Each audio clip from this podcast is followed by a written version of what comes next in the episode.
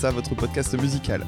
Le concept est simple, deux amis s'échangent un album de musique et le débriefent ensemble. Je suis Dame, Dame Guitar Cover sur YouTube, et pour me proposer un album aujourd'hui, j'accueille mon camarade Tom. Salut Tom Salut, salut, moi c'est Tom.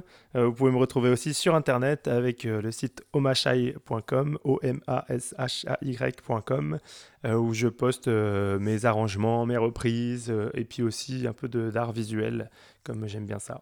Voilà. Alors, qu'est-ce que tu m'as, qu'est-ce que tu m'as mis dans les pattes cette semaine? Alors, bien que, bien que je me rends bien, je suis bien conscient aussi que le nom de l'album est écrit en gros dans le titre du podcast, mais bon, faisons comme s'il y avait de la surprise.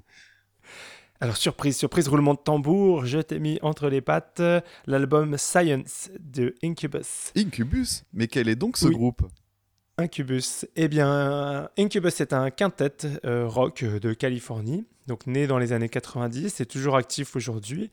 Alors, un peu difficile à caractériser en termes de style, euh, on va dire rock alternatif, mais bon, il est passé par, par plusieurs phases, très euh, funk metal au début, euh, après, on l'a appelé euh, néo-metal parce que ça correspondait à la période, etc., au tournant du siècle, n'est-ce pas? Alors, bien que ça, soit un concept un peu flou, je pense, le néo-metal, parce qu'il y a du rap, il y a du. Euh, bon, ça dépend des groupes, quoi. et aujourd'hui, un rock beaucoup plus classique et assez pop. Alors, mon appréciation perso, c'était. Je t'ai proposé cet album parce que c'était une grosse, grosse claque quand j'étais ado.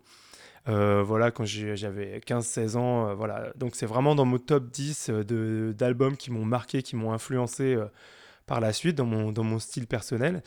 je les ai suivis après, par la suite, quand ils ont laissé un peu de côté le, côté funk fusion. Contrairement à, beaucoup, beaucoup de gens qui, ont considéré que voilà, ils se, se dénaturaient. et après, j'ai quand même fini par décrocher parce que vraiment, euh, ce qu'ils font aujourd'hui, c'est très euh, pop euh, sirupeux.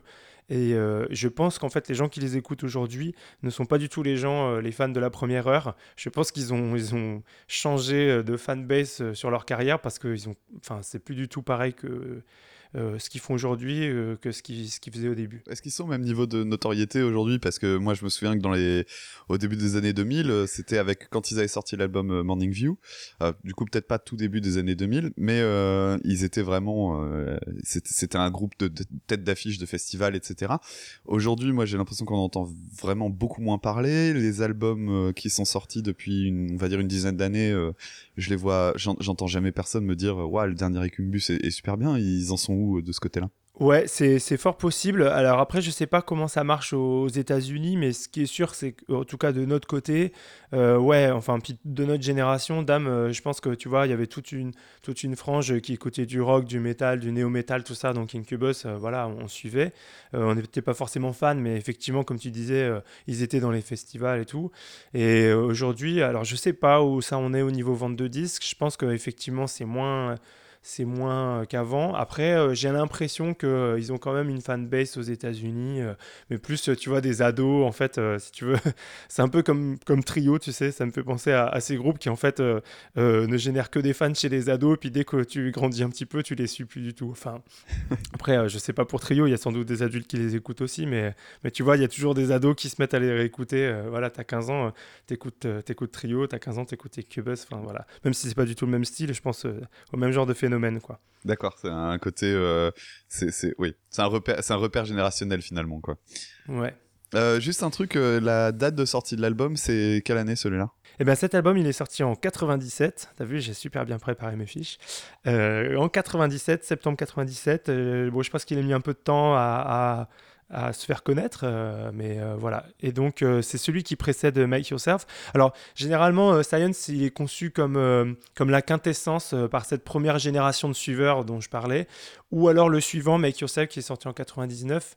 ça, ça, fait débat, ça fait débat, moi je ne vais pas trancher là-dessus, mais en tout cas, c'est leur première grosse prod, plus aboutie, plus cohérent en termes de style, et euh, par contre, c'est vrai que c'est le suivant qui les a fait vraiment exploser commercialement, euh, Make Yourself, avec euh, Pardon Me, notamment le mm. tube de, de, Incubus.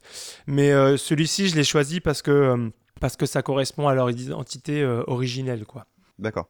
Ouais, moi je les avais connus avec Pardon Me, avec euh, l'époque des, clips euh, sur MTV. Et euh, le, autant le clip, euh, je, quand je, sais pas, il me plaisait quand j'étais ado. Maintenant, quand je le regarde, je le trouve assez ridicule. Par contre, c'était la première fois que j'entendais, tu sais, cet effet là où le guitariste, d'ailleurs, un, gros gimmick, on en parlera, mais le, le fait de monter son potentiomètre de volume pour pour créer des des espèces de nappes progressives comme ça. Donc moi j'avais découvert ça, j'avais découvert ça avec Pardon Me. On commence l'écoute? Yes.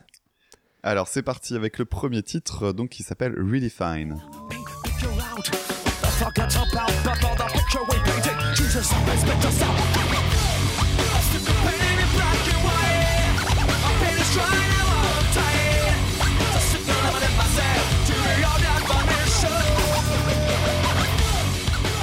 Alors, Really Fine, donc euh, qui commence par un didgeridoo. Alors c'est rigolo parce que euh, le... à l'écoute, je me suis dit, euh, tiens, c'est rigolo cette tendance qu'avaient certains groupes, notamment dans la vague néo-metal, de dire tiens, hey, je vais mettre un instrument qu'on n'entend pas souvent, corne avec son, euh, avec sa cornemuse. Et je sais qu'il y en a d'autres, mais ça me revient pas. Et euh, donc là, le didgeridoo. Puis après, on a une intro euh, vraiment très. Alors tu disais tout à l'heure que c'était pas qu'on appelait ça néo-metal. C'est vrai que ça colle bien dans dans toute cette période-là. on a des scratchs, on a un riff de guitare assez basique mais très rentre dedans.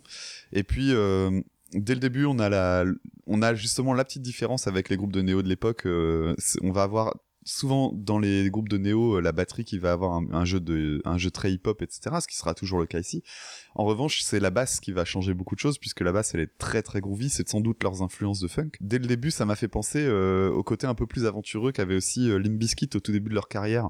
Je sais pas si t'as déjà bien écouté l'album euh, Three Dollar Bills mais qui est vraiment très très à part dans leur carrière. Il a un son un peu un son plus brut un, son beaucoup moins surproduit etc un peu plus crassingue, cradingue finalement.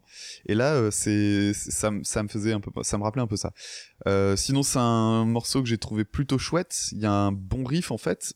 Par contre j'ai un j'ai un problème avec le chant sur le refrain. Le je trouve qu'il colle pas. Et ça manque de ça manque de mordant finalement par rapport à ce que à ce que vend euh, à ce que vendent les instrus ça reste un morceau vraiment sympatoche.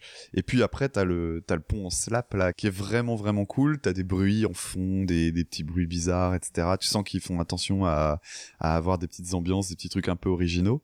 Et le, le petit truc que j'aime bien aussi dans le pont, c'est comment il se termine, parce que t'as le, t'as le chanteur qui, euh, qui fait une note, euh, qui tient une note, et puis il l'a fait, il l'a fait euh, varier. Et ça donne un côté un peu oriental que je trouvais assez sympa. Ça sonne comme un truc orientalisant. Bref, c'est, c'est simple, c'est efficace c'est un morceau rentre dedans. Je trouve que ça fait un, c'est un peu, euh, c'est une bonne première piste. Ça donne euh, bien le, ça fait un peu le manifeste de l'album. Tu vas avoir, euh, bon bah voilà, vous allez avoir de la basse, vous allez avoir des gros riffs, vous allez avoir un chant très clair, pas beaucoup de saturation. Il y en a quasiment pas dans l'album. Et, euh, et, voilà. Donc c'est pas du tout mon morceau préféré, en dehors du riff que je trouve cool. Le chant m'embête toujours un petit peu, mais sinon c'est un, bon morceau celui-là, je trouve. effectivement, ça, ça, commence fort à l'image de l'album, comme, comme tu dis. Donc, tu en as parlé, ouais, guitare disto, euh, basse slap, euh, accord jazz aussi, hein, et batterie euh, très funk fusion. moi, je vais revenir sur le chant. Il y a effectivement des paroles rappées ici, mais assez élaborées. Si vous allez voir un petit peu, un petit peu les paroles, un vocabulaire assez éloigné du rap metal habituel. Et euh, c'est un côté qui sera laissé de côté pour, le, pour la suite de leur carrière, euh, le côté rap. en gros, deux albums plus tard, ça a disparu. Et, euh, et, un chant très très mélodique. Effectivement, donc toi, Dame, tu dis que ça t'a pas, pas trouvé que ça collait sur le, sur le refrain. Moi, je trouve que c'est vraiment ça qui fait leur originalité sur, euh, sur Incubus. Tu as des gros riffs de guitare et puis derrière, c'est hyper, hyper mélodique. On va, je vais y revenir plus tard sur d'autres titres. C'est sur ce morceau-là que, ça me, que, ça me, que ça me plaît moins. Pour les autres, ça roule. Mais celui-là, je sais pas. c'est Du coup, c'est vraiment les goûts et les couleurs. Parce que c'est pas le style en, soi qui me gêne. J'ai juste euh, la ligne de chant qui me plaît pas beaucoup sur le refrain, mais c'est ponctuel. Je te rassure, pour la suite, euh, je ferai pas cette critique sur ça. Hmm. Du coup, on passe au deuxième titre déjà Yes. Alors, j'ai pas noté le titre, donc je te laisse me le rappeler. Ah si, ah, si, Alors, c'est le fameux, c'est le fameux Vitamin. Voilà, ou Vitamin, comme ils sont américains, ils disent Vitamin.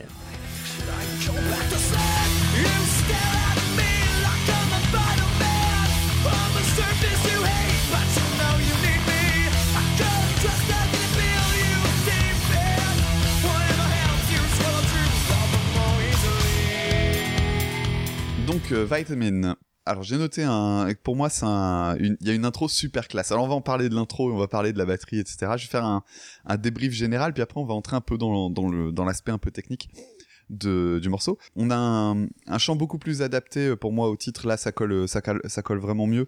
Euh, pas mal de dissonances euh, vraiment sympa pendant les couplets sur les guitares. Euh, même chose très classique euh, dans le dans la dans cette vague là de métal dans les années 90 et début des années 2000. C'était, je pense que je pense que c'est alors c'est peut-être pas eux qui l'ont initié, mais disons que ceux qui représentent bien ça, c'était Korn et donc des, des, des bonnes dissonances assez sympas il y a un pont euh, assez décalé. Alors oui, je vais parler du, du, pont parce que le pont, moi, me, avant de revenir à l'intro, euh, le pont, euh, moi, m'a amusé parce que euh, je le trouve assez décalé.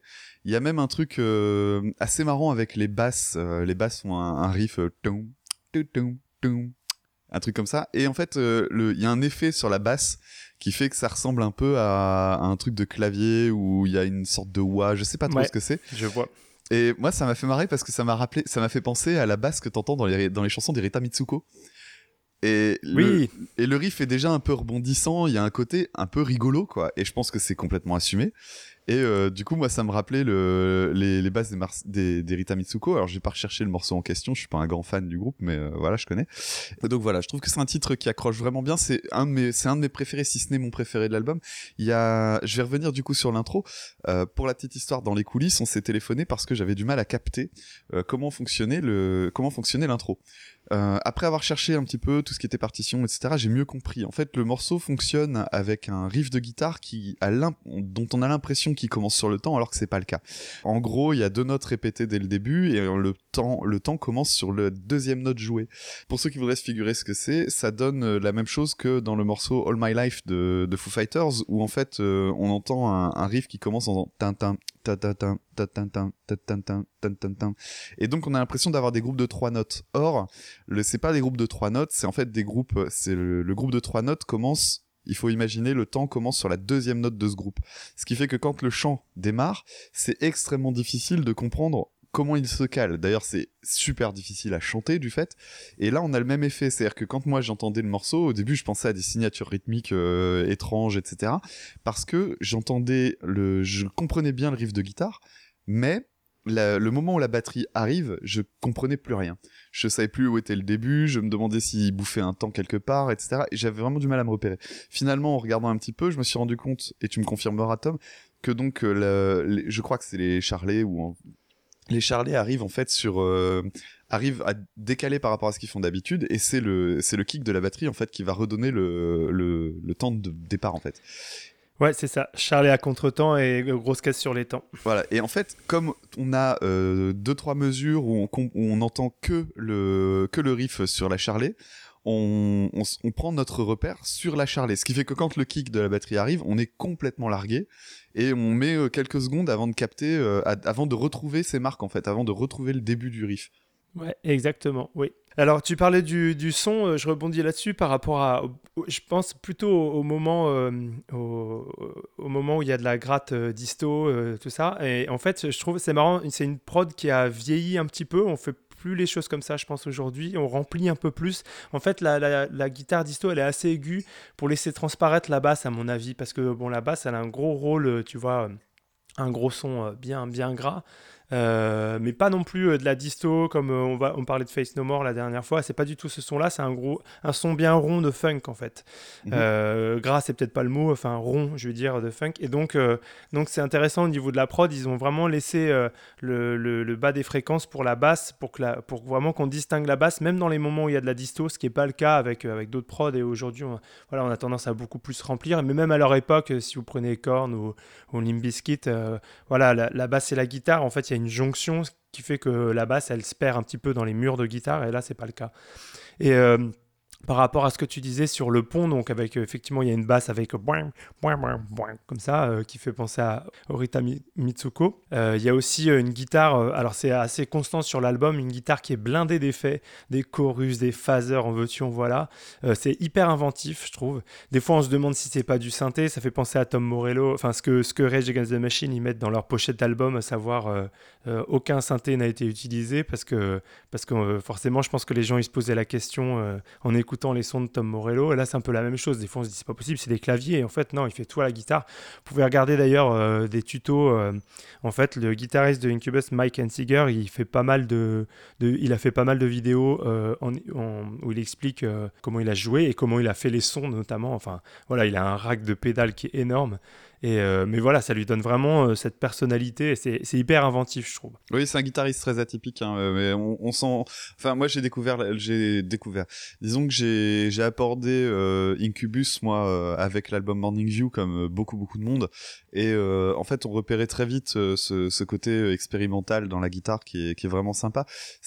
Moi, ça me pose des difficultés parce que du coup, je me dis tiens, je je reprendrai jamais ce groupe parce qu'en fait, c'est pas juste réussir à rejouer un riff de un riff de guitare il faut savoir aussi euh, connaître les effets, les régler correctement pour avoir un son proche d'eux.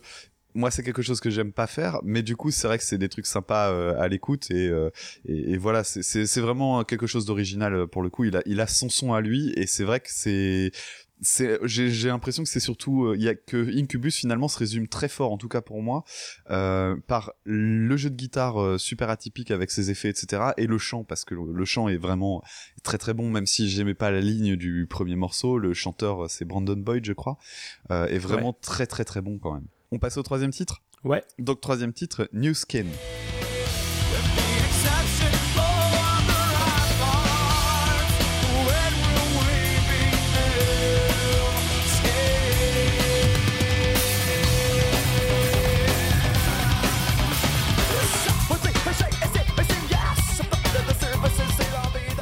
on va parler d'un d'une Madeleine de Proust que j'ai que tu partages sans doute avec moi et beaucoup de gens de notre génération, c'est euh, ces magazines avec lesquels on avait un CD euh, type rock sound, etc.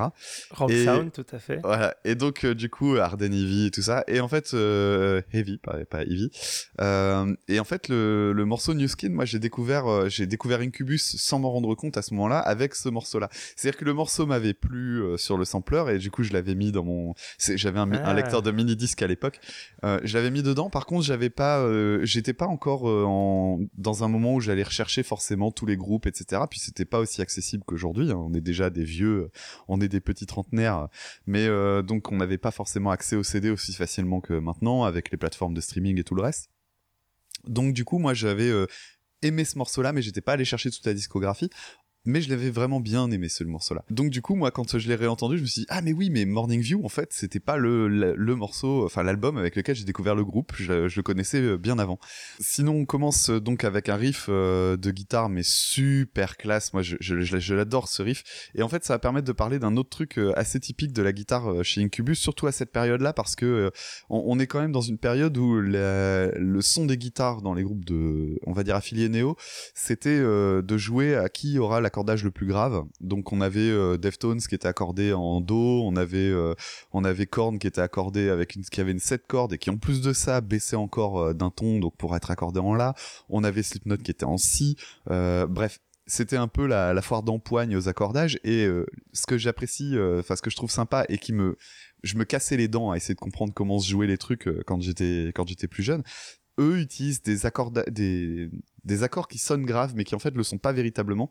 Puisqu'en fait ils jouent des accords de puissance. Alors là je vais m'adresser surtout aux guitaristes finalement.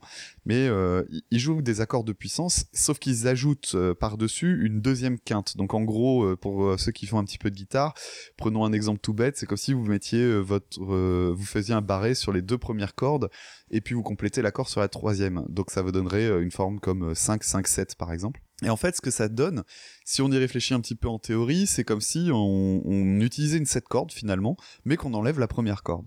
Ce qui fait que ça donne, ça donne du, ça donne un, vraiment plus de puissance dans l'accord, alors que finalement on n'est pas, on n'est pas plus grave. Euh, c'est un petit subterfuge qui était sympa. Et moi à l'époque, je, je j'arrivais pas à capter ça du tout, du tout. Alors maintenant ça me semble évident, mais euh, c'est un, c'est un truc qui, euh, qui est vraiment très représentatif pour moi. Euh, donc c'est un morceau que j'aime vraiment bien. Le riff est super cool. Il y a un truc aussi avec le pont, il y a une, il y a une voix, euh, il y a une espèce de, de, passage avec une voix enregistrée, un petit peu comme si on prenait un extrait de la télé ou de la radio, je ne sais pas quoi. Et on retrouve ça plusieurs fois sur l'album. Euh, c'est un morceau que j'aime vraiment bien, je trouve super euh, catchy, quoi. C'est vraiment un, un, un morceau qui attire l'oreille dès la première écoute. Yes, carrément. Euh, moi, c'est clairement une de mes préférées, New Skin. Alors, euh, il y a le côté hippie aussi, dont tu n'as pas parlé, qu'on retrouve. Euh, alors, il y avait le DJ Redou dans le premier titre, Really Fine, et là, il y a du djembé. Ah voilà, si vous les regardez en concert, il y a des chanteurs qui ont des longues dreads. maintenant, il n'en a plus, mais au début de leur carrière, le guitariste aussi, les dreads, donc les hippies blancs de, de Californie, voilà, on les imaginait autour d'un autour d'un feu sur la plage, tu vois, les surfeurs et tout ça. Et ils font effectivement du surf, euh, les gars de Incubus. Et. Euh, et puis, tu as aussi parlé effectivement de l'utilisation des voix parlées euh, non musicales. Alors ici, c'est effectivement, c'est un, documentaire. C'est un truc que leur DJ, DJ Life, faisait, qui a quitté le groupe après ce, ce, titre-là qui a été remplacé par un autre DJ qui a moins tendance à le faire. En fait, il faut dire que le DJ, il est assez présent sur cet album et qui, après, par la suite, ça... Euh, le DJ est toujours là, mais c'est devenu un peu plus subtil, un peu plus euh, dans les atmosphères et les, claviers. Euh, alors que vraiment, voilà, il était très marqué hip-hop, le DJ Life sur cet album-ci. Donc voilà, avec plein de, plein de scratch et, aussi donc ce choix de, de voix parlée non musicale. Donc toi, c'est aussi un de tes morceaux préférés de l'album, du coup? Ouais, grave. Bah carrément. Donc on passe au titre numéro 4, donc qui s'appelle Idiot Box.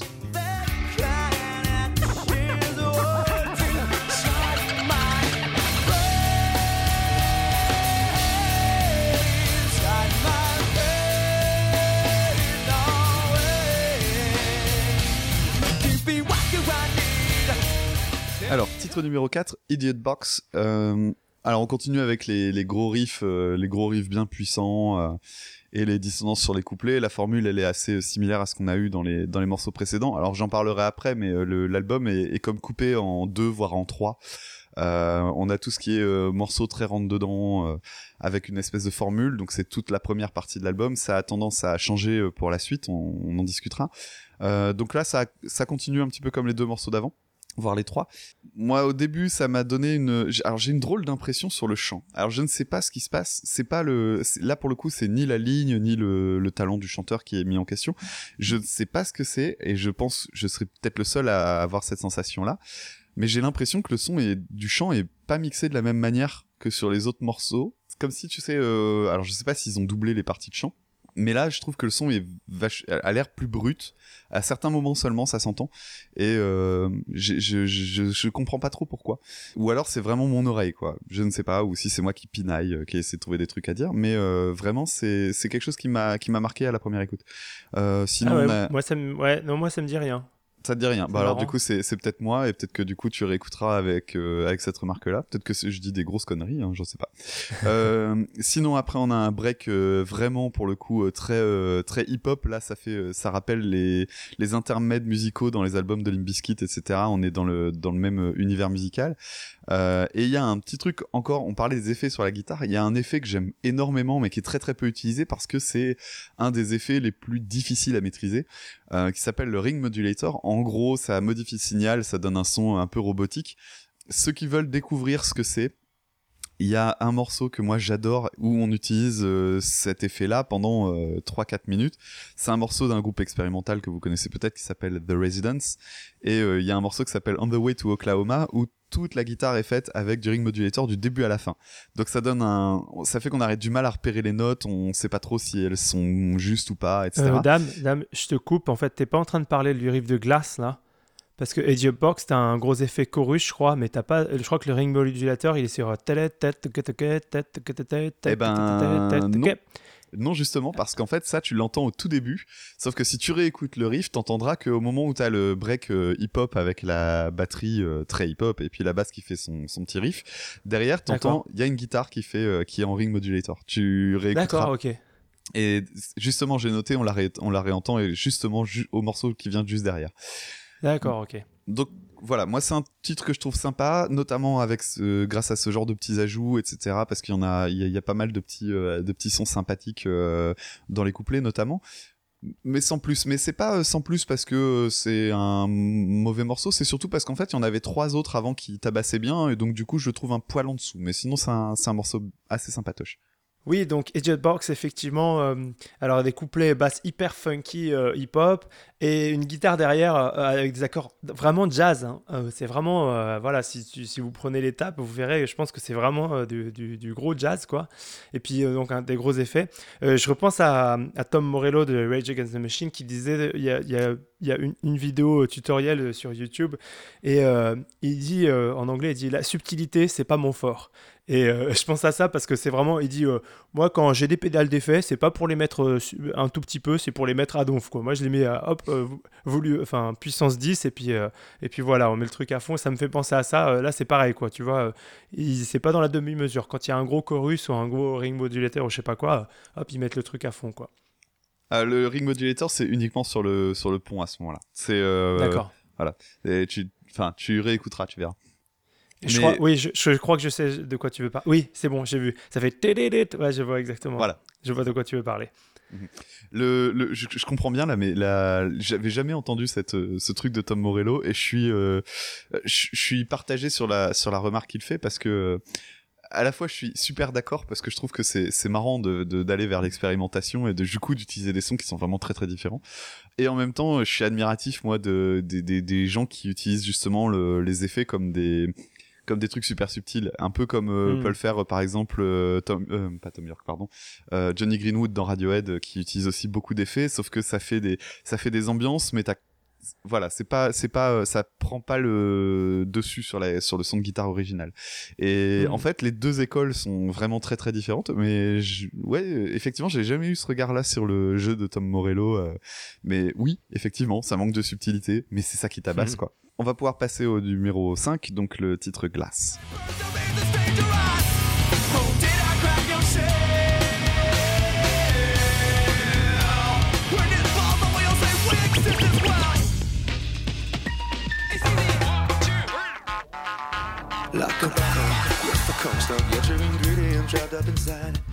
Titre numéro 5, donc Glace. Retour du Ring Modulator. Alors cette fois-ci, euh, clairement, euh, ceux qui n'avaient pas compris ce que c'était, bah voilà, vous écoutez l'intro et vous entendez ce, bruit de guitare un peu étonnant. Bah voilà, c'est ça du Ring Modulator. Donc une espèce, un peu comme si on faisait une voix de robot, euh, mais pour la guitare. Bon, un- je trouve que le couplet est pas euh, super intéressant moi de mon côté. Euh, c'est pas, c'est pas le genre de, de truc que j'aime bien. C'est, un, un couplet un peu accessoire. On attend d'avoir le refrain. Par contre, le refrain pour le coup est, est vraiment sympa avec un riff très headbang. Euh, ça fait, euh, j'ai l'impression, tu sais que, le, que finalement le couplet est beaucoup plus. Alors je sais pas, toi, tu es techniquement, tu sauras peut-être mieux l'expliquer que moi. Mais en gros, j'ai l'impression qu'on tape la, je sais pas si c'est les charlets ou quoi, mais la batterie me donne l'impression d'une certaine rapidité parce qu'ils doivent le prendre à la croche ou quelque chose comme ça. Alors que quand on arrive sur le refrain, on espace vachement plus et il y a un côté, euh, allez, on tabasse en, marquant euh, juste les temps. C'est un truc qu'on trouve beaucoup dans le métal, euh, ça, euh, et dans le métal euh, traditionnel, on va dire. C'est, euh, j'avais, j'avais mis longtemps à comprendre ça moi quand euh, j'avais commencé à découvrir la musique euh, de façon un peu plus poussée. C'est que finalement, quand on veut donner du poids à un morceau, euh, le tout c'est pas d'accélérer la vitesse, c'est même parfois et souvent le contraire. C'est-à-dire qu'on peut s'amuser à, à distendre euh, les, les, les temps de la batterie et ça va donner un effet euh, un peu plus mastodonte. Et c'est des choses qu'on retrouve beaucoup alors dans le gros métal qui tâche et dans le dans le dans tout ce qui va être aussi punk hardcore et compagnie. Bon, je vais pas rentrer dans les détails, mais euh, c'est ça que ça c'est comme ça que ça fonctionne en tout cas. Et euh, donc j'aime bien le refrain. J'aime bien le refrain, mais je suis moins fan du reste. Euh, sinon, il y a un pont avec plein de bruits, de plein de bruits fait avec la guitare, etc. Il y a des jeux avec le delay, d'autres effets, Euh, et encore une fois des petits extraits audio, euh, enfin des petits extraits audio non musicaux comme tu disais. Ça me laisse pas une impression super forte. C'est un petit peu comme le 4. euh, c'est c'est le moment où moi j'ai eu le, le titre 1 qui me plaisait, ça allait. Le 2, le 3, c'était vraiment les les bonnes claques. Le 3, le 4, ça m'a un peu fait redescendre dans mon enthousiasme. Yes. Alors, ouais, moi, ça reste quand même un de mes préférés aussi de l'album. Pour revenir sur le, sur le riff de guitare euh, quasi atonal à cause des effets, euh, d'ailleurs, si vous le cherchez sur YouTube, vous ne trouverez pas de bonne reprise parce qu'en fait, il n'y a aucun des gars qui a, qui a repris le truc qui a réussi à régler l'effet pareil. C'est vraiment, euh, tu vois, à mon avis, il faut trouver vraiment la même pédale et, et mettre le même dosage d'effets. voilà. Le scratch, j'en ai déjà parlé, mais effectivement, c'est différent du, du DJ suivant qui va moins mettre de scratch et avoir des plus de travailler plus sur les ambiances, etc. Là, il y a encore beaucoup de- d'extraits d'extraits scratchés. je voulais parler de la batterie parce que le travail de José Pasillas, le, le batteur, voilà, c'est vraiment très très bon. voilà, batterie très syncopée très fusion, des cymbales étouffées, une grosse influence de Stuart Copeland de, de Police qui est revendiquée par le batteur et ça rappelle aussi beaucoup Primus au niveau de la batterie, surtout sur ce titre. Ah, t'as raison, j'avais pas du tout pensé à ça, mais c'est vrai. Ah ouais, si, complètement. Si, si, vous écoutez jeu de batterie, c'est vraiment euh, Primus. Enfin, alors Primus, ils ont eu plusieurs batteurs, je crois, mais, euh, mais bon, euh, il y a un des deux et qui, enfin voilà, le style est très proche, quoi. En tout cas pour ce titre-là. Et chant, le chant très très mélodique encore, très bonne technique vocale, enfin technique vocale de ouf, même euh, voilà pour Brandon Boyd. Et euh, j'ai, alors je suis, content parce qu'en fait, ça fait quand même 15 ans que j'écoute Incubus et j'ai trouvé en fait euh, cette réécoute parce que du coup pour préparer ce, ce podcast j'ai réécouté pas mal de fois l'album j'ai pris des notes et tout. Et en fait j'ai trouvé son gimmick j'ai trouvé ce qui fait que c'est mélodique chez Incubus au niveau du chant. C'est que très souvent sur de la grosse disto il met une tierce majeure. Donc un peu c'est hop le point théorie de du podcast. Alors, qu'est-ce que c'est une tierce majeure? C'est donc vous avez un accord, do mi sol par exemple, do mi sol. Donc le mi c'est une tierce majeure, c'est ça qui va faire que l'accord il sonne majeur et non pas mineur. Souvent caricature majeur, euh, majeur joyeux, mineur triste, c'est un peu plus compliqué que ça, mais en gros, euh, voilà, voilà, vous pouvez vous en souvenir comme ça. Et ce qui se passe dans le métal, c'est que souvent sur les refrains qui sont péchus et tout ça, c'est des accords de puissance où il n'y a pas de tierce. Euh, donc, donc voilà, c'est histoire de dire, enfin voilà, c'est des gros blocs, on s'en met pas à mettre de la mélodie dedans, mais pas de majeur ni mineur, c'est voilà, un accord de, de, quinte, un accord de puissance comme on dit. Et en fait, j'ai capté que, et c'est, je, pense qu'il y a, alors j'ai pas recensé exactement, mais je pense qu'il y a beaucoup, beaucoup de compos, c'est le cas, où en fait le chanteur fait une tierce majeure là-dessus. Et donc euh, ça donne un côté très mélodique qu'on n'entend pas d'habitude dans le métal, dans le métal parce que je pense que dans le métal souvent on va pas utiliser la tierce dans la ligne de chant, faudrait étudier le truc, ou alors peut-être la tierce mineure pour donner un peu le côté inquiétant.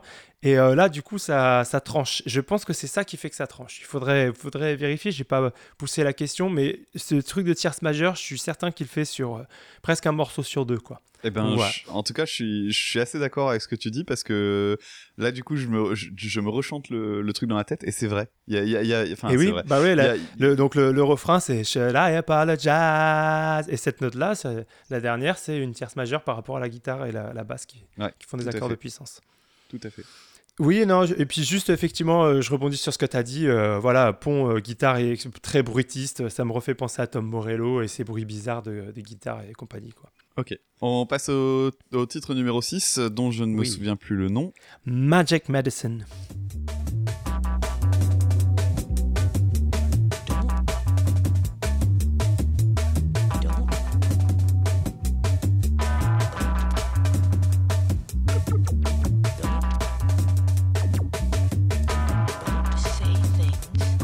Donc, titre euh, Magic Medicine numéro 6. Euh, j'ai noté, alors, je vais te lire exactement ce que j'ai écrit. Interlude super trop long. Euh, c'est donc un, alors ça reste intéressant parce que le, comme je disais tout à l'heure, il y a une structure particulière dans cet album. T'as l'impression que tous les, tubes orientés néo-metal sont avant ce titre numéro 6 et les trucs plus, enfin, pas forcément plus intéressants, ça voudrait dire que le reste ne l'est pas, mais euh, des choses un petit peu plus expérimentales, un peu, un peu différentes de ce qu'on entendait à l'époque, euh, arrivent après.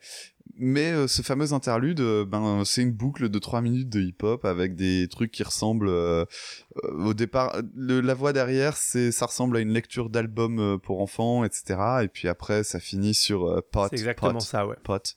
voilà. Bref, en gros, c'est un morceau sur la bœuf. Moi, ça me gonfle. C'est des trucs que je déteste. ça fait truc pour faire pour plaire à la de base qui fume son pétard en tripant comme un con et en étant persuadé d'être trop hors système et rebelle. Bref, moi, je vois pas l'intérêt de ce genre de truc. J'ai toujours détesté ça. Je pense que si j'avais écouté ça à l'époque, ça m'aurait gonflé tout pareil. Oui, alors petit point, euh, je, je, vais passer pour un gros straight edge, mais effectivement, euh, ouais, ça, ça me parle pas du tout. Et c'est même pire que ça. C'est le genre de truc qui me met en colère. Ça m'énerve. Je trouve ça mégalo et, et démago, et, ça me gonfle. Et alors surtout que en plus de ça, tu rappelles un truc euh, et j'avais pas fait le rapprochement jusque là, que oui, effectivement, euh, ils sont dans l'ambiance. Euh, hippie, surf, machin. en gros, la version la version euh, hippie euh, très caricaturale. Et moi c'est vraiment un truc qui me plaît pas. Et je je comprends pas l'intérêt d'une piste aussi longue en fait. C'est à dire que les des morceaux comme ça qui servent d'interlude très souvent et je pense je reparlerai je reparle de coup de Limbiskit Limbiskit faisait ça assez souvent sur ses premiers albums notamment sur l'album Significant Other, qui, est euh, mon préféré du groupe. Et euh, en fait, quand il faisait des, pistes comme ça de hip-hop euh, transitionnel, il les mettait à la fin des morceaux. Il faisait pas une piste dédiée qui durait trois plombes, il mettait un petit truc qui durait 20 ou 30 secondes, et c'était suffisamment malin pour que tu... que moi, quand j'étais ado, je chopais les 20 ou 30 secondes et, et je les, et je les bouclais parce que je l'ai trouvé chouette, mais euh, pas au point d'en faire un truc de 3 minutes. Par contre, c'était juste ce qu'il faut entre la frustration et le et le et, voilà la découverte. Voilà. Là, pour moi, c'est trop long, ça me saoule. Vraiment, c'est euh, je comprends pas ce genre de truc. Euh, en même temps, ça a l'air de correspondre à une certaine époque, quoi. Mais euh, tu t'enlèverais le côté pote, pote, pote. Ah, allez, à la limite, je dirais oui, bon, c'est une transition euh, trop longue parce qu'il fallait que l'album fasse 40 minutes. Mais euh, là, en plus de ça, il y a le côté pote, pote, pote, moi qui me gonfle. voilà, c'était mon, c'était mon petit, euh, mon petit moment de colère. C'était le, le, coup de gueule de dame. Oui, oui mais je, je, je comprends. Après, pour moi, l'album, il est vraiment très bon, donc c'est pas grave s'il y a une interlude. voilà, ça, ça, je trouve que ça, ça ça participe à l'ambiance de l'album. Alors après, c'est clair, c'est évident que as une, tu vois, dans le début de la carrière d'Incubus, tu as une grosse consommation de cannabis. Et là, un titre qui s'appelle Magic Medicine, le, donc le médicament magique, euh, avec euh, des voix de, de, donc une lecture d'album pour enfants euh, qui parle de, de, de, médicaments magiques. Voilà, tu as, as, tout un second degré, voilà, qui peut être qui peut être, enfin voilà, qui parle de drogue. Effectivement, d'ailleurs, on le retrouve le thème du cannabis, on le retrouve sur le titre 11 euh, qui s'appelle qui s'appelle euh, le funky la Deep Inside. Euh, donc oui, clairement, voilà, voilà, clairement le début de carrière très orienté autour de, la bœuf pour Incubus. Donc donc je, peux comprendre que ça te saoule.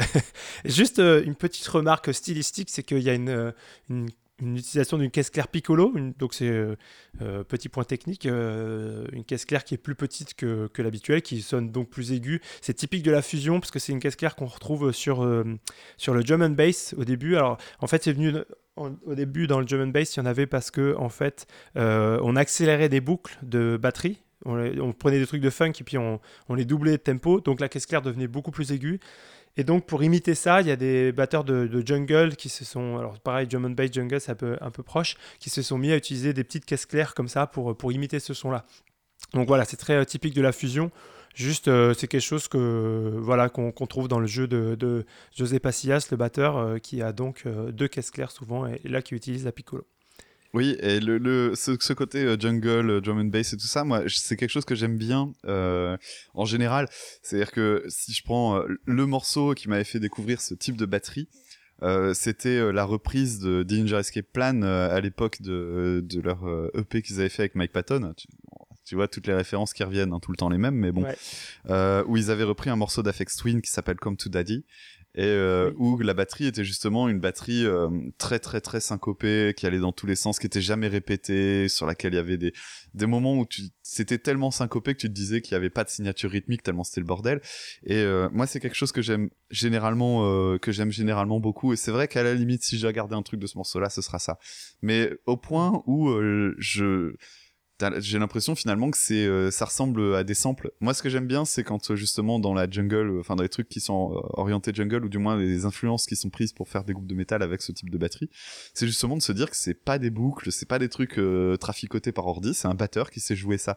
Et c'est souvent très mmh. impressionnant. Je mettrai en lien dans le blog pour ceux qui veulent regarder, il y a une vidéo de, du batteur de du d'un des batteurs de Danger Escape Plan s'appelle Chris Penny et euh, ce mec-là, euh, ce mec-là a fait une vidéo dans, a fait plusieurs vidéos où il est dans un magasin de musique où il montre ses techniques de batterie et justement là on voit que c'est c'est tellement libre, c'est c'est super impressionnant. Et effectivement il y a il y a ce côté jungle dans dans ce morceau-là. Bon allez, je pourrais sauver ça si ça a duré 20 secondes quoi. Mhm. On passe au numéro 7, donc A Certain Shade, a certain shade of Green. Ou purée, tu me le redis parce que moi j'ai fourché. A Certain Shade of Green.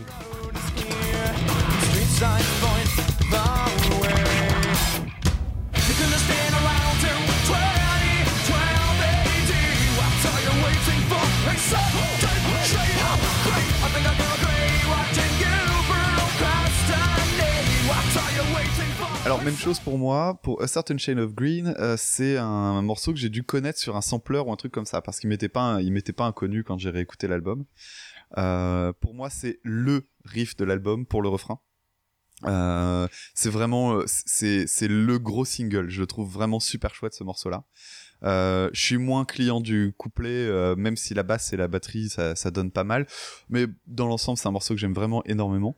Euh, J'adore le chant super rapide au moment du refrain, et puis d'un seul coup, ça repart avec des notes beaucoup plus tenues, etc. Il y a, y a des chouettes contrastes en fait là-dedans que je trouve vraiment sympa. Il y a un pont super groovy et bien rebondissant avec un riff de basse euh, plutôt cool. Puis euh, et puis là, t'as la remontée en tension. Alors c'est ultra typique de la période néo-metal. Euh, on fait on fait tout redescendre et puis euh, dans d'autres groupes, ça se manifeste avec un truc qui est insupportable à écouter aujourd'hui. C'est le moment où on se met à susurrer, à faire euh, avant de repartir en gueulant comme des porcs. à l'époque, ça m'a à l'époque, c'est quelque chose que j'aimais bien. Euh, et, et puis euh, Bah, ça a été, le problème, c'est que ça a été utilisé, réutilisé euh, trop de Voilà. fois, donc maintenant, euh, voilà. Et sait, puis quoi. Et même sur des morceaux que t'aimais bien à l'époque, il y a des moments, je- moi je peux plus. Exemple tout bête, euh, un riff que j'aime bien dans la vague néo metal. Alors du coup, ça parlera essentiellement gens de notre génération. Je sais pas si, je ne sais pas si ceux qui nous écoutent sont plus jeunes, plus vieux que nous. Euh, mais euh, je sais pas si tu te souviens de- du d'un morceau de Papa Roach. Et justement, il y avait un, il y avait un passage où le mec euh, était là en faisant. Alors je sais plus ce qu'il dit, mais en gros c'est ça le bruit que ça donne. Et c'est Ouais. insupportable ce genre de truc. Mais bon, c'est juste pour dire que c'était un truc typique de l'époque. Euh, Korn faisait ça aussi. Euh, euh, tu vois, l- l'exemple typique, c'est euh, euh, le morceau euh, Good God de, de Korn. euh, où Oui. dit, euh, What you Ouais, get vois my face, ça. Et là, ça marche à fond. Mais justement, Ouais. je crois que c'est la quintessence du truc, donc du coup, ça c'est cool. Par contre, après, ça a été surutilisé. Et là, on a, on a, on n'a pas ça, je rassure. Mais euh, par contre, on a euh, ce côté très typique dans la période de métal qui est de faire redescendre la tension pour la refaire monter euh, une dernière fois, un peu comme un, fer- un feu d'artifice final. Ouais, en fait, on a, en fait, on a un tout petit peu ça sur le dernier refrain où en fait ils ont, ils mettent une guitare sans l'effet.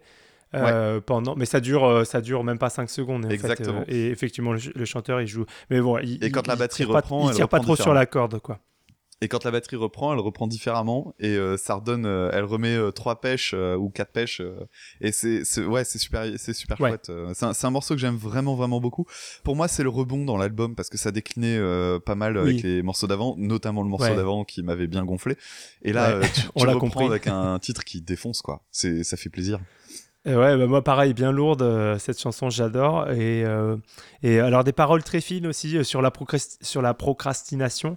Donc certain shade of green, enfin le refrain c'est What are you waiting for? A certain shade of green. Donc qu'est-ce que t'attends? Une, une, certaine nuance de une certaine nuance de vert. Donc ça en gros en, français ça serait t'attends quoi? T'attends le dégel. euh, voilà euh, donc euh, arrête de procrastiner et fais tout de suite. Alors je sais pas si c'est sur une relation ou aussi c'est sur la procrastination. des choses qu'on a à faire, je sais pas, mais, mais voilà. Et puis assez, fine, comme d'habitude, comme sur tous les titres en fait. De Incubus, même par la suite aussi des, des références, un vocabulaire assez, assez développé et tout ça. Euh, je trouve que vraiment ça c'est un de leurs points forts euh, su- sur Incubus. Et juste euh, une petite parenthèse sur cette chanson aussi. Par la suite, elle a eu beaucoup de, elle a eu du succès, mais en version acoustique jazz. Cette chanson alors, qui est très lourde. Donc c'est vraiment avec les mêmes paroles, mais sur un mode complètement différent. En fait, ils l'ont fait en acoustique une fois sur un de leurs concerts, voilà, avec des, accords jazz et tout ça, et ça a bien marché. Donc, ils l'ont refait après sur les, concerts suivants. C'était des- quelques années plus tard, quoi. Il, il, a- il les reprenait, mais version jazz. D'accord. J'écouterai parce que le, justement, j'avais, j'étais tombé sur des vidéos du guitariste où il expliquait qu'il réharmonisait beaucoup de choses quand il faisait des acoustiques. Euh, et et c'était un truc, c'était une vidéo intéressante et c'est un morceau que j'aime bien, donc euh, je suis assez curieux. Je regarderai, je mettrai le lien aussi sur le blog pour euh, ceux qui sont, Ouais. ceux qui ont envie d'aller un peu plus loin. On passe au numéro 8, Yes. donc euh, Favorite Thing. Favorite things.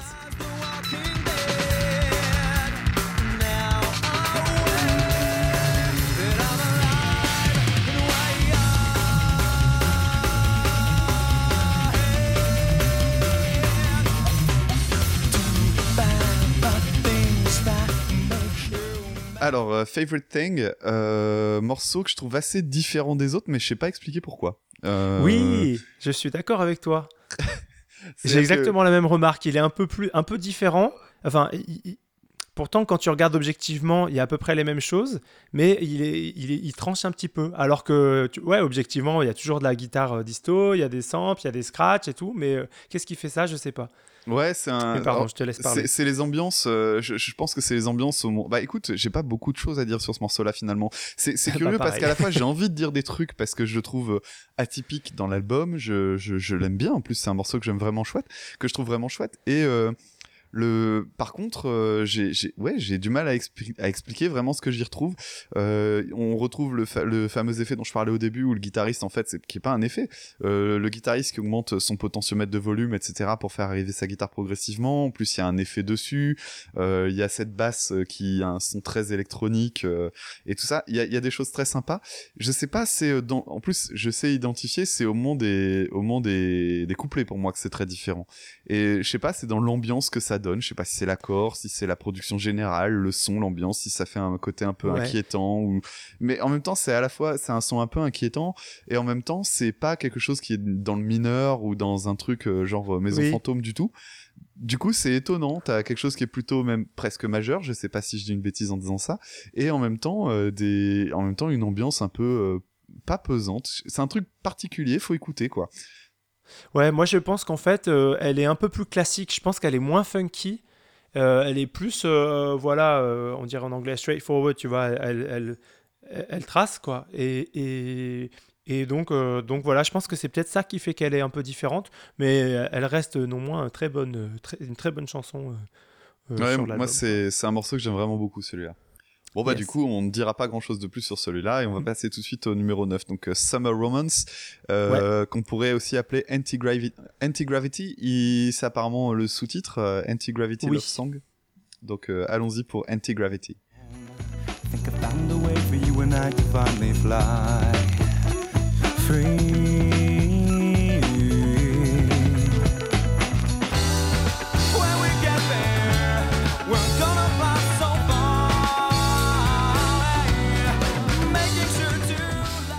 neuvième titre avec euh, Anti-Gravity. Euh, donc, je confirme ce que je disais tout à l'heure, c'est à partir de là qu'on sent vraiment l'album coupé en deux. Euh, là, on est sur une partie vraiment plus aventureuse que tout ce qu'on avait avant, surtout que compte tenu de comment était fait le marketing de ces groupes-là à l'époque, tu vendais du métal, quoi. Ce qui fait que tu te retrouves avec un, avec un morceau dans lequel tu as un titre de pop très jazzy, euh, le guitariste est super influencé par le jazz de façon générale, d'après ce que j'ai vu sur YouTube et tout ça. Et de toute façon, euh, même dans les albums d'après, il y a beaucoup d'accords euh, assez atypiques, ce qui rendait le truc difficile quand moi j'essayais de le reprendre quand j'étais ado. Mhm. Il y a un petit côté latino parfois avec des percussions que toi tu connais, donc je te laisserai détailler. et, et, tu, et je vais te dire un truc.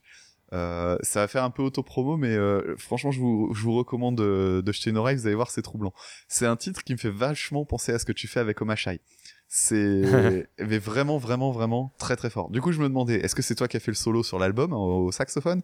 Euh, Mais euh, non, non, c'est vraiment un truc qui m'a rappelé, euh, qui m'a rappelé ce que tu, ce que tu faisais avec Omashai. C'était, c'était troublant parce que en gros, on, se connaît depuis très longtemps, mais on n'a pas les mêmes influences musicales, ce qui fait que je suis jamais allé creuser les, les, groupes comme Incubus et tout ça. Et je me rends compte que les groupes dans lesquels, enfin, notamment un euh, pour Cool Caveman quand on s'est quand on s'est connu et tout ça c'était une influence évidente pour tout le monde mais moi je connaissais pas. Ce qui fait que je, je reconnais le truc à rebours après 5 euh, ou 6 oui, ans bah euh, ouais tu comprends ouais. Oui oui et, du coup ça me saute aux oreilles quoi. Donc du coup là j'ai la même chose avec avec ce morceau là mais pour ton projet perso euh, au Machai. Bon, c'est un titre hmm. que c'est un truc, c'est un titre que je trouve sympa. Euh, je pense que ça me plairait si c'était un album entier, enfin si c'était un, autre groupe qui le faisait finalement. C'est-à-dire qu'en gros, je vais trouver que c'est intéressant d'avoir euh, ce parti pris de faire un morceau qui a rien à voir avec le reste de l'album sur cet album-là. Et en même temps, je me dis ouais, c'est un chouette morceau si c'était un autre groupe. Euh, parce que moi j'étais pas trop dans cette ambiance là au moment où je suis arrivé dedans donc je trouve ça intéressant par contre c'est pas c'est pas mon préféré du tout alors, ouais, effectivement, c'est un, un, tube, hein, ce, ce, titre euh, funk, très funky, beaucoup plus posé. Il n'y a pas de disto du tout de, sur, le, sur le titre. Alors, juste pour rebondir sur ce que, ce que tu disais, euh, Dame, euh, tu disais ça ne correspond pas à l'identité de l'album, c'est vrai. C'est totalement vrai. Enfin, par rapport au reste de l'album, effectivement, ils, ils, expérimentent plus à partir de cette deuxième moitié d'album. et tu disais, je, voilà, je l'écoute, enfin, je, je le verrais plus joué par un autre groupe. Mais en fait, je pense que si c'était joué par un autre groupe, tu l'écouterais pas parce que en fait, euh, tu te dirais oh, c'est du funk, c'est pas trop mon truc. Et là, en fait, ça te permet, tu vois, ils te permettent de, ils te permettent d'écouter autre chose aussi. Euh. C'est vrai, et c'est pour ça, je trouve qu'il, c'est pour ça que je trouve qu'il a sa place et que je trouve ça intéressant. C'est, t'as, complètement raison. Donc ouais, beaucoup plus posé, euh, des couplets euh, crooner, euh, son très jazz, un vinyle qui crépite, des grelots derrière. Enfin voilà, ça c'est pour les couplets. Et un, alors des percussions effectivement, un petit peu. Il y a un break percu avec des timbales et, des, et du djembé. Et puis un solo de sax sur l'outro qui est juste super. C'est un très bon, très bon saxophoniste le mec. Je l'avais relevé. Et oui, effectivement. Donc Dame disait qui comprenait maintenant pourquoi c'était une influence pour moi et pour euh, notre ancien groupe euh, Cool Caveman. Euh, effectivement, là, cette chanson, on l'a d'ailleurs, on l'a reprise plusieurs fois parce que bah, moi, je faisais les percus et le sax dans Cool Caveman, donc évidemment, celle-là, je me faisais plaisir puisque j'avais à la fois les percus et le sax. Et ouais, c'est une chanson qui nous, qui nous correspondait à tous. voilà, dans Cool Caveman, on avait plein d'influences différentes, mais on avait des dénominateurs communs. ça, clairement, c'était un des dénominateurs communs. On va passer au dixième titre, donc qui s'appelle Nebula.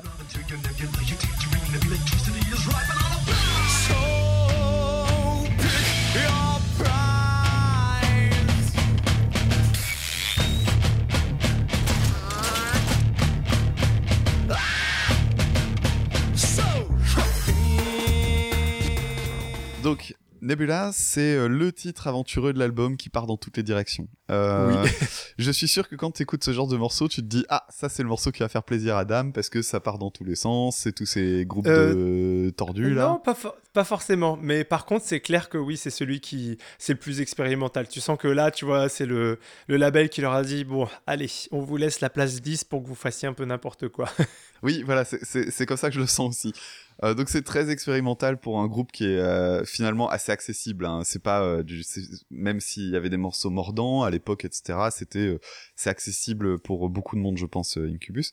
Et, et effectivement, t'as un morceau barré dedans je pense que ça m'aurait énormément plu à l'époque parce qu'à l'époque j'écoutais pas encore énormément de musique barrée. Il y avait quelques trucs qui m'arrivaient dans les oreilles et, j'avais pas encore identifié ça comme étant euh, le style de musique qui allait me plaire pendant des années des années. Et donc je pense qu'à l'époque ça a quelque chose qui m'aurait énormément plu. Euh, maintenant ça me plaît moins parce que d'abord j'y vois le côté collage etc et puis surtout je connais énormément euh, de, trucs j'ai tellement de points de comparaison que finalement je trouve ça rigolo mais euh, voilà, c'est pas, un, pas un morceau que j'apprécie plus que ça. Euh, je trouve que c'est intéressant par contre d'avoir ça dans un album parce que je me dis, bah effectivement, comme toi tu disais tout à l'heure avec, euh, bah oui, mais t'aurais, un morceau de funk à écouter, t'iras peut-être aller chercher des morceaux de funk. Là tu dis, t'as un morceau qui part dans tous les sens, peut-être que t'iras aller chercher des morceaux, des groupes qui vont aller dans les structures pétées dans tous les, dans tous les sens aussi. Donc c'est intéressant. Je trouve que l'idée est pour le coup, alors j'avais noté, j'adore l'idée assez suicidaire. Euh, c'est vraiment ça. Et t'as raison euh, quand tu dis que les, il est possible que les prods euh, aient dit oui, bon, allez, d'accord, on vous laisse tranquille, faites ce que vous voulez à ce moment-là.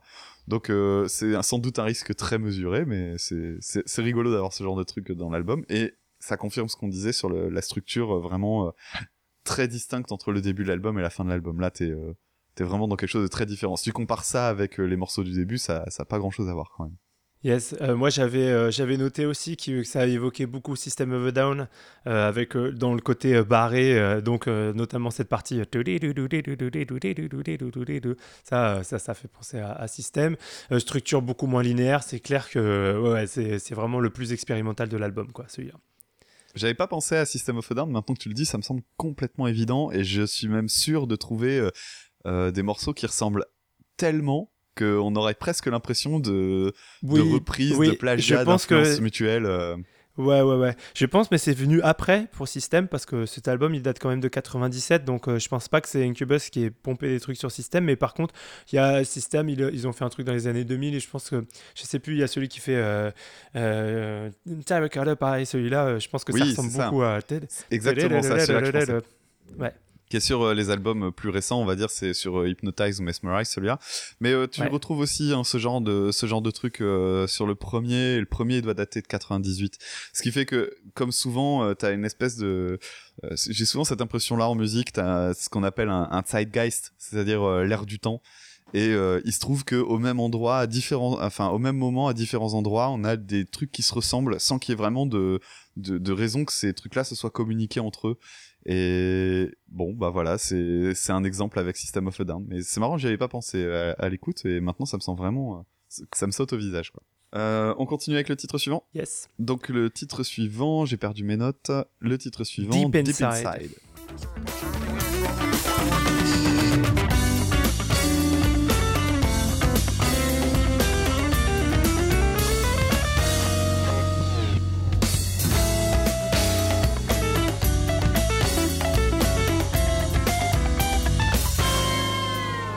Titre numéro 11, avant-dernier titre de l'album, Deep Inside. On a un riff euh, super funky, là on assume complètement la part funk, etc. On laisse le, côté, le métal de côté jusqu'au refrain. J'ai noté un chant, euh, un, chant assez sensuel, euh, vraiment très doux, etc.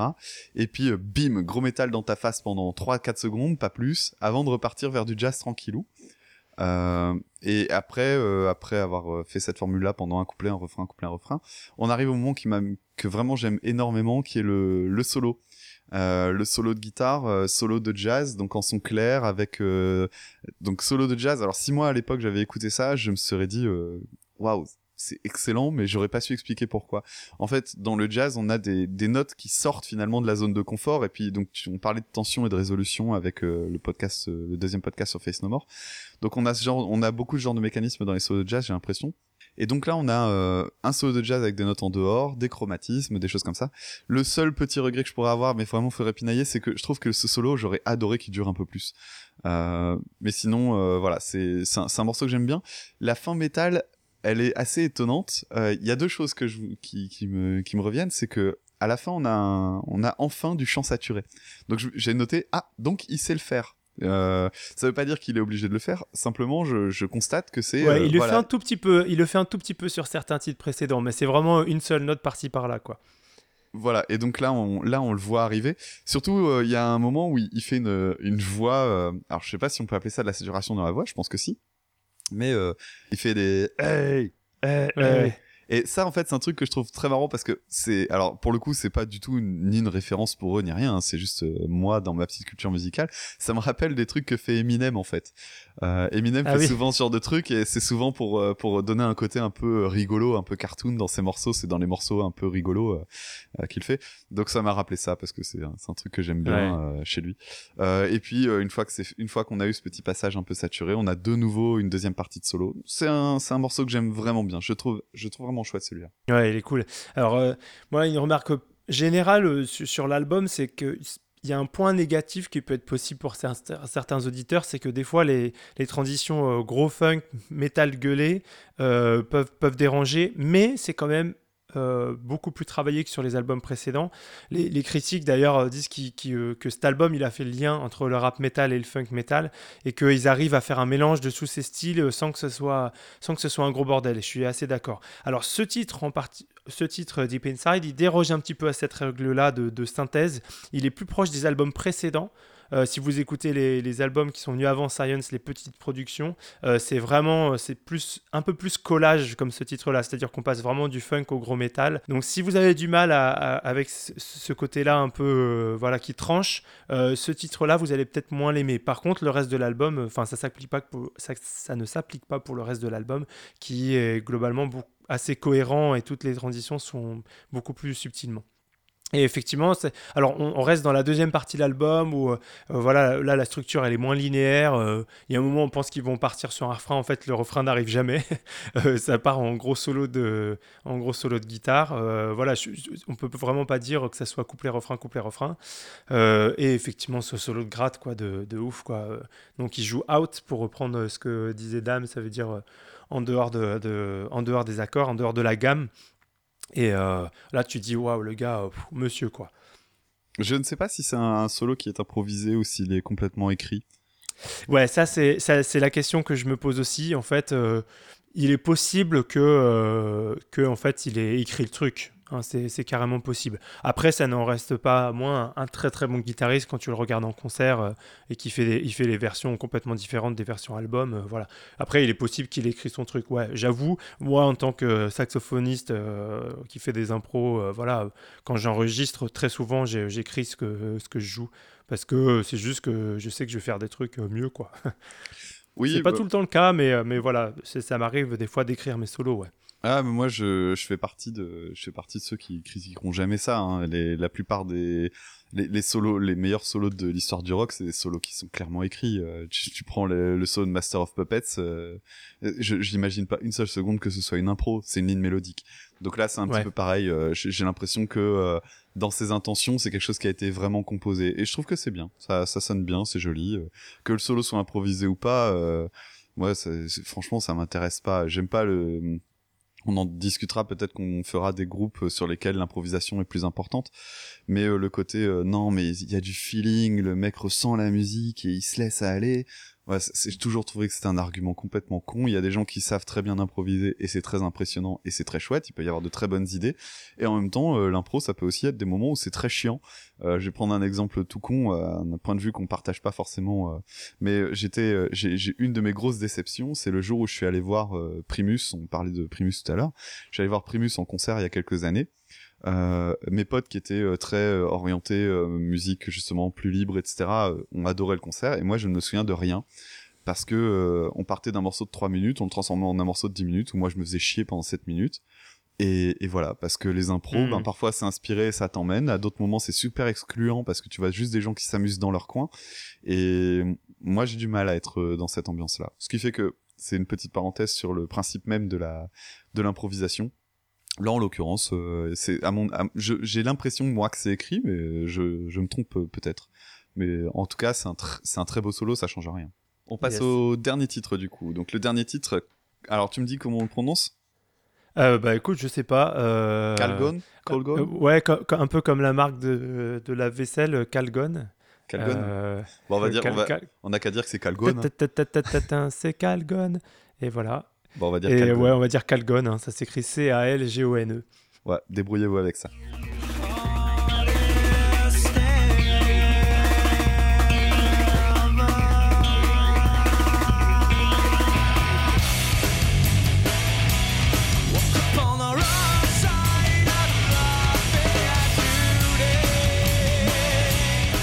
Alors, dernier titre de l'album, donc euh, Calgon, intro mystérieuse, euh, truc planant, etc.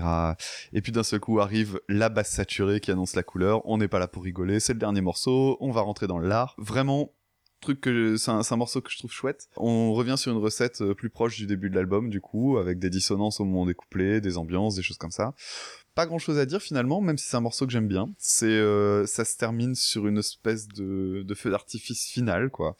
Ouais, c'est quelque chose que c'est quelque chose que j'aime bien. Alors ça se finit par une euh, private joke. Le morceau s'arrête assez brutalement et puis on entend euh, des gens qui s'engueulent, enfin pas qui s'engueulent, mais qui font remarquer à quelqu'un qu'il aurait failli, qu'il aurait manqué de d'effacer l'album en entier, etc. Oui, ça, s'arrête complètement abruptement. En fait, il y a un gros accord de basse saturée. Ça fait bon et puis ça coupe d'un seul coup. Puis t'as as, quelqu'un qui dit ouais, qu'est-ce que t'as fait? Regarde t'as failli effacer tout l'album. Ouais, et moi, je, moi je, ce que je trouve rigolo dans ce truc-là, c'est que t'as l'impression, euh, moi, je, me fais vraiment un petit film dans ma tête à ce moment-là.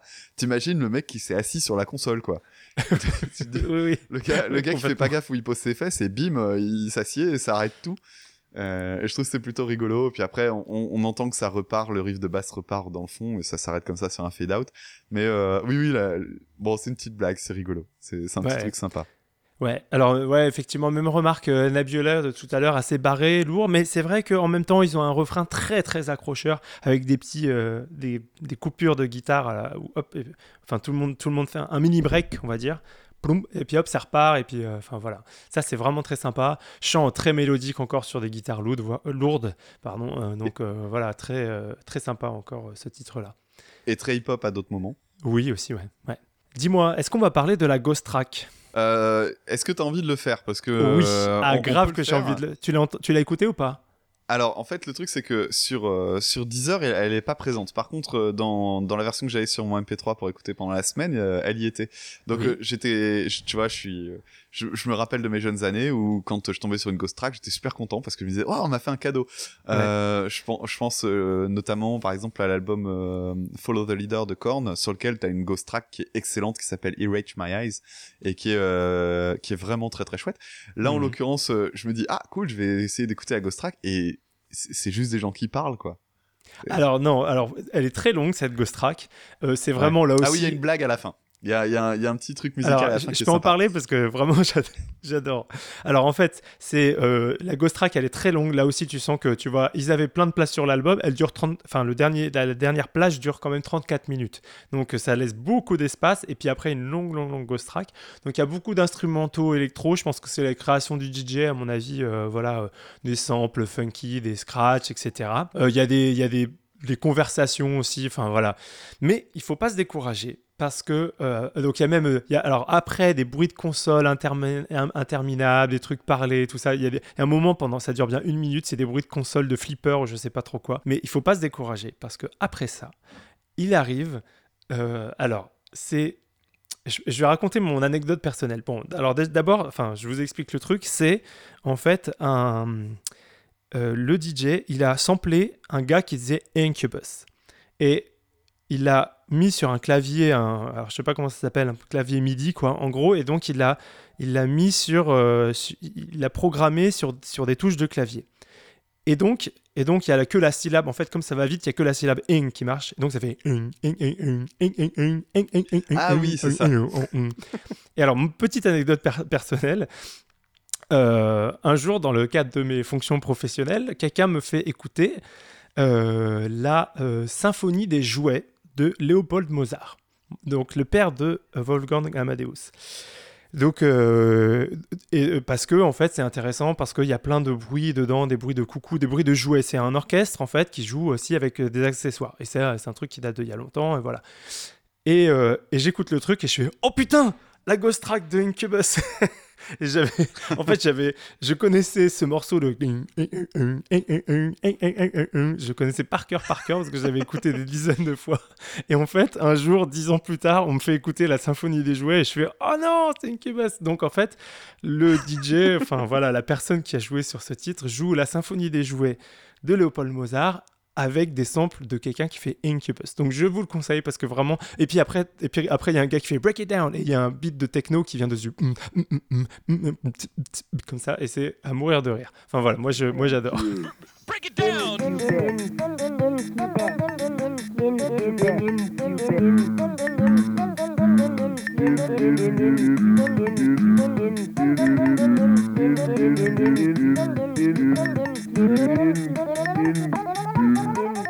va conclure du coup avec cet album. Alors, euh, je vais, je vais conclure moi de mon côté en disant euh, ben, que j'étais content de le découvrir en fait finalement cet album. Je connaissais quelques pistes à droite à gauche. euh, Je connaissais l'album Morning View. Il me semble que je connaissais plutôt l'album Make Yourself.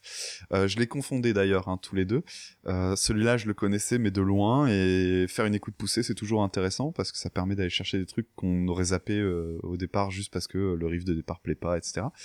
Donc euh, ouais, c'était sympa de, c'était sympa d'aller chercher l'album et de d'écouter un petit peu plus en détail. Yes, euh, moi, moi, alors clairement, ce- cet album, pour moi, c'est un chef-d'œuvre. hein. Euh, voilà, une fusion de styles qui ressemble pas à du collage. C'est ça qui, est- c'est ça qui est intéressant. C'est une vraie synthèse, quoi. Euh, Il a, c'est pas euh, du funk et puis ensuite du métal, sauf peut-être sur certains titres, mais il y a euh, tout le début de l'album, en tout cas, c'est vraiment du funk joué avec de la grosse disto et c'est assumé et ça fonctionne. Et euh, des accords jazz, de la batterie euh, un peu jungle, un peu fusion sur du métal et, ça, et vraiment ça fonctionne. Et euh, vraiment, c'est, on va dire, le- la maturité de leur première période, en tout cas à Incubus. Après, ils sont, ils sont partis sur des terrains un peu plus pop, un peu plus rock classique. Il y a des trucs très sympas aussi, mais si vous aimez voilà, le funk metal et tout ça, c'est un incontournable. Quoi. C'est vraiment hyper bien foutu. Euh, moi, pour moi, c'est vraiment un très très bon album. On a une écoute postérieure forcément puisque l'album est sorti, ben mine, de rien, 97-2017, hein, ça fait 20 ans. Euh, Eh ouais. Donc euh, avec une écoute postérieure, moi je, je vois moins le côté révolutionnaire. Par contre, c'est vrai que remis dans son contexte, effectivement, euh, oui, oui, c'est un, c'est un incontournable de cette période-là. euh, C'est, ça tranche très fort avec les autres groupes. euh, euh, tout- toutes les personnes qui n'aiment pas le néo-metal disent que c'était tous les mêmes, que tous ces groupes-là étaient les mêmes. Euh, moi, je, je m'inscris en faux et en, et vraiment euh, très très fort. Il y a, pour avoir écouté beaucoup de néo-metal, effectivement, il y a beaucoup de groupes déchets, mais euh, ceux qui sont restés sont pas restés pour de mauvaises raisons. Ils sont restés Oui. parce qu'ils avaient vraiment des sons très très très euh, identifiables.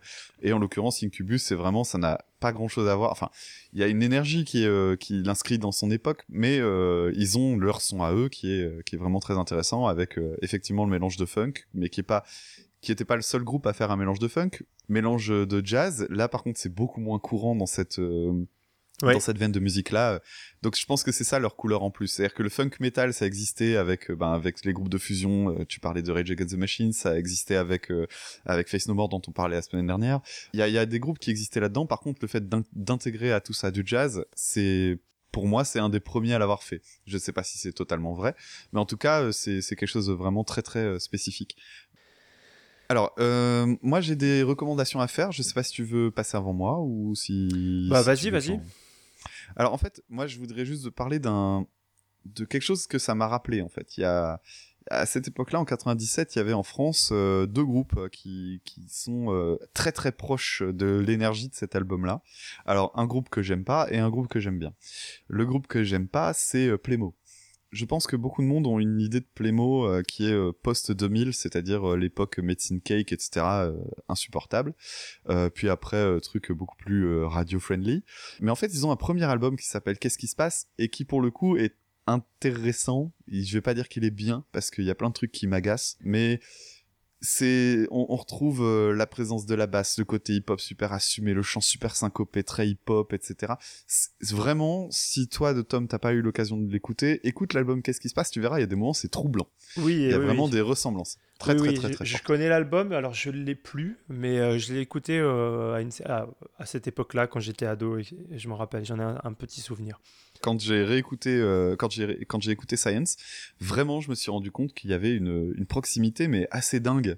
Euh, pas pour toute la pas pour toute la discographie bien que je la connaisse pas euh, entièrement mais l'album qu'est-ce qui se passe c'est vraiment assez étonnant pour la, la ressemblance. Pour le coup on- je pense pas qu'on puisse accuser de plagiat ou autre chose puisque l'album ça date de 97 donc ils avaient sans doute pour influence les albums d'avant etc sinon le deuxième groupe auquel ça m'a fait penser et là pour le coup c'est un groupe que je recommande 500 fois c'est euh, un groupe qui s'appelle Flying Poo, qui est euh, beaucoup moins connu euh, et, qui est vraiment un groupe super chouette. Pareil, j'avais découvert avec des samplers rock sound. Pareil. C'est beaucoup, Ouais. c'est beaucoup plus, euh, c'est beaucoup plus aventureux. Euh, C'est-à-dire que là, pour le coup, ils assument euh, un côté musique accordéon. Un- ils ont un côté un peu poète poète qui est vraiment sympa. Il y a un morceau, si vous voulez découvrir Flying Poo, moi j'avais découvert avec l'album qui s'appelle Misto Revolution, qui est vraiment super chouette. Et en fait, après, ils ont, si je dis pas de bêtises, trois albums qui sont dans une ambiance fusion, etc. Et qui sont, qui est vraiment très, très, très, très bon. C'est un, groupe que j'aime énormément. Alors moi, euh, par rapport au- aux groupes similaires, euh, alors c'est un peu difficile parce que Incubus, je trouve qu'ils sont assez uniques, en tout cas euh, sur, sur cette période-là. Comme on disait, on les a cat- catégorisés dans le néo-metal. Moi, je trouve que c'est pas exactement ça. Enfin, ça dépend de leur période. Donc, euh, si vous allez écouter d'autres groupes qui sont étiquetés euh, néo-metal euh, à cette période-là, peut-être que ça va pas vous plaire du tout. Enfin, si Incubus vous plaît, c'est pas c'est pas forcément parce que Incubus vous plaît que vous allez aimer Korn ou Limp Bizkit ou Linkin Park. Voilà.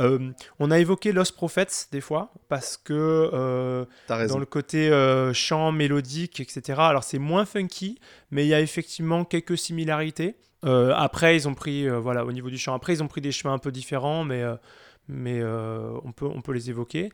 Au niveau funk metal, il y a clairement Infectious Grooves que je vous recommande. Alors Infectious Grooves, c'est beaucoup moins mélodique. c'est il n'y a pas du chant comme dans Incubus. Par contre, il y a vraiment ce côté, on a de la wah on a de la disto, on les met ensemble et on assume et ça, et ça colle. Donc Infectious Grooves, c'est le premier groupe de Robert Trujillo, le, le bassiste actuel de, de Metallica.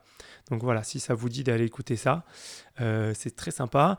Le côté mélodique, ça me fait aussi penser à Alien Form, euh, un groupe qui est sorti à la même époque, euh, moins funk, mais euh, voilà. Pareil, c'est le qui groupe qui avait fait la repris, reprise de Smooth Criminal, ouais, tout à fait, de Michael Jackson. Et puis, donc, qui est, qui est- c'est très, très, très sympa. Il y a évidemment Hoobastank, euh, le groupe qui avait fait un tube en France, un carton avec une euh, chanson que, à mon avis, si vous aimez le rock, vous allez détester. C'est la chanson qui s'appelle The Reason. C'est qui commence avec une note de piano répétée, je sais pas combien de fois. Euh, mais clairement, il y a des similitudes. Si vous prenez le premier album de Hoobastank, il y a vraiment des riffs qui ressemblent beaucoup. Il y en a même un qui est quasiment identique, enfin qui fait vraiment beaucoup penser à un riff sur Science. Euh, sur cet album de Incubus. Donc euh, voilà, si vous aimez bien le côté mélodique mais les guitares lourdes, euh, Hoobastank, euh, ça va vous plaire. Il y a aussi, alors peut-être plus sur leur carrière récente, un petit peu les Foo Fighters dans le côté, dans le côté mélodique, rock, bien rentre dedans. Mais bon, ça c'est vraiment par extension quoi. Voilà. en conclusion, quand même, ils sont assez uniques Incubus quoi. Il n'y a pas vraiment beaucoup de groupes qui sont, qui sont pareils qu'eux. Ils ont vraiment leur, leur identité propre. Et je suis tout à fait d'accord avec toi. Alors, on va conclure, euh, on va conclure en faisant un petit rappel sur euh, où vous pouvez nous retrouver, etc. Puisque j'ai oublié de le faire dans le, numéro 2. Et surtout depuis, euh, depuis l'enregistrement des deux premiers épisodes, puisqu'on les avait enregistrés en même temps. Il y a plusieurs choses qui ont été mises en place, donc vous pouvez déjà désormais nous retrouver sur toutes vos applis de podcast. A priori, maintenant on est référencé à peu près partout. Euh, vous savez peut-être euh, pour certains d'entre vous pour écouter des podcasts régulièrement que ce qui fait euh, un bon référencement c'est surtout la présence d'étoiles et de commentaires sur iTunes. Ça a l'air de rien mais apparemment mettre une petite étoile ou deux ou enfin pas une petite étoile ou deux, faut mettre le paquet évidemment. Faire des commentaires etc c'est apparemment ce qui favorise le référencement et bon comme on est dans l'idée de faire découvrir de la musique évidemment ce serait chouette qu'on ait qu'on ait pas mal d'auditeurs autour de nous donc si vous appréciez ce qu'on fait n'hésitez pas à y aller. Euh, Parlez-nous autour de vous, puisque c'est le bouche à oreille, ce sera notre meilleur copain pour le coup. Euh, J'ai mis en place euh, une adresse mail si vous souhaitez nous contacter. On a donc l'adresse mail, c'est écoutesapodcast@gmail.com, sans majuscule, sans cédille. J'ai créé un blog pour euh, accompagner le podcast dans lequel en fait je, je, je place l'épisode, mais surtout j'y mets euh, des liens vers euh, vers tous les groupes et tous les morceaux dont on parle. C'est-à-dire que si on évoque un groupe pour mais même trois secondes, je le note et je donne un titre qui me semble révélateur par rapport à ce qu'on en a dit. Et ça veut vous permettre de faire décou- de découvrir encore de nouveaux trucs derrière. Donc n'hésitez pas à y jeter un œil. Vous pourrez le retrouver en allant sur le site de PodCloud ou sur euh, écoutesa.wordpress.com, je crois. Donc euh, n'hésitez pas à, à regarder un petit peu les fiches de description des épisodes, vous trouverez toutes les infos nécessaires. Vous pouvez aussi nous retrouver sur Twitter. Pour l'instant, on a un beau compte tout vide. Euh, et ce serait sympa qu'on ait quelques personnes derrière. Ça permettra de, de justement faire partager encore d'autres groupes euh, en cours de semaine, etc. N'hésitez pas à nous rejoindre. C'est écoute ça, euh, E T E. Ensuite il y a un tiret, c'est le tiret de, c'est le tiret bas et ça c'est A sans majuscule, sans accent encore une fois. Voilà, donc n'hésitez pas à nous retrouver, n'hésitez pas à nous faire un petit retour. Pour l'instant, on fonctionne en aveugle, donc ça ferait plaisir d'avoir des, des retours, n'hésitez pas à le faire. Et on vous dit euh, à la semaine prochaine où on va changer de style. Plus de guitare saturée la prochaine fois. Donc Tom, euh, on se retrouve la semaine prochaine avec un, un groupe mystérieux sans saturation. yes, sans saturation aucune ou presque. Ah oui, c'est vrai, c'est vrai. Petit détail à un moment. Exactement. Bon, à la semaine prochaine tout le monde et Tom, euh, à très bientôt. Yes, salut, salut, à bientôt.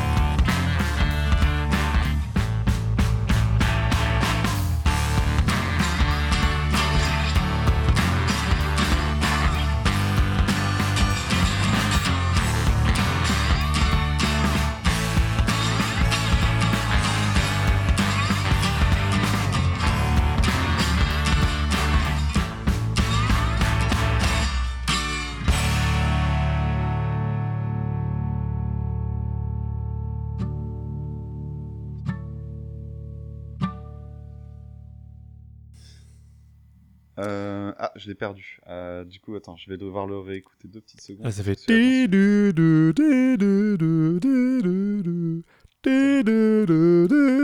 C'est pas pour te vexer, hein, mais je me le remets quand même dans l'oreille. T'aimes pas ma version chantée? Oh, je suis dégoûté. Fais gaffe, j'ai le garde-montage, ça. Oh, fais-le, c'est drôle. Ah oui, d'accord. Ah oui, effectivement, tu le chantais pas bien. Euh, ah oui, je me souviens du début. ドロロロロロロロロロロロロロロ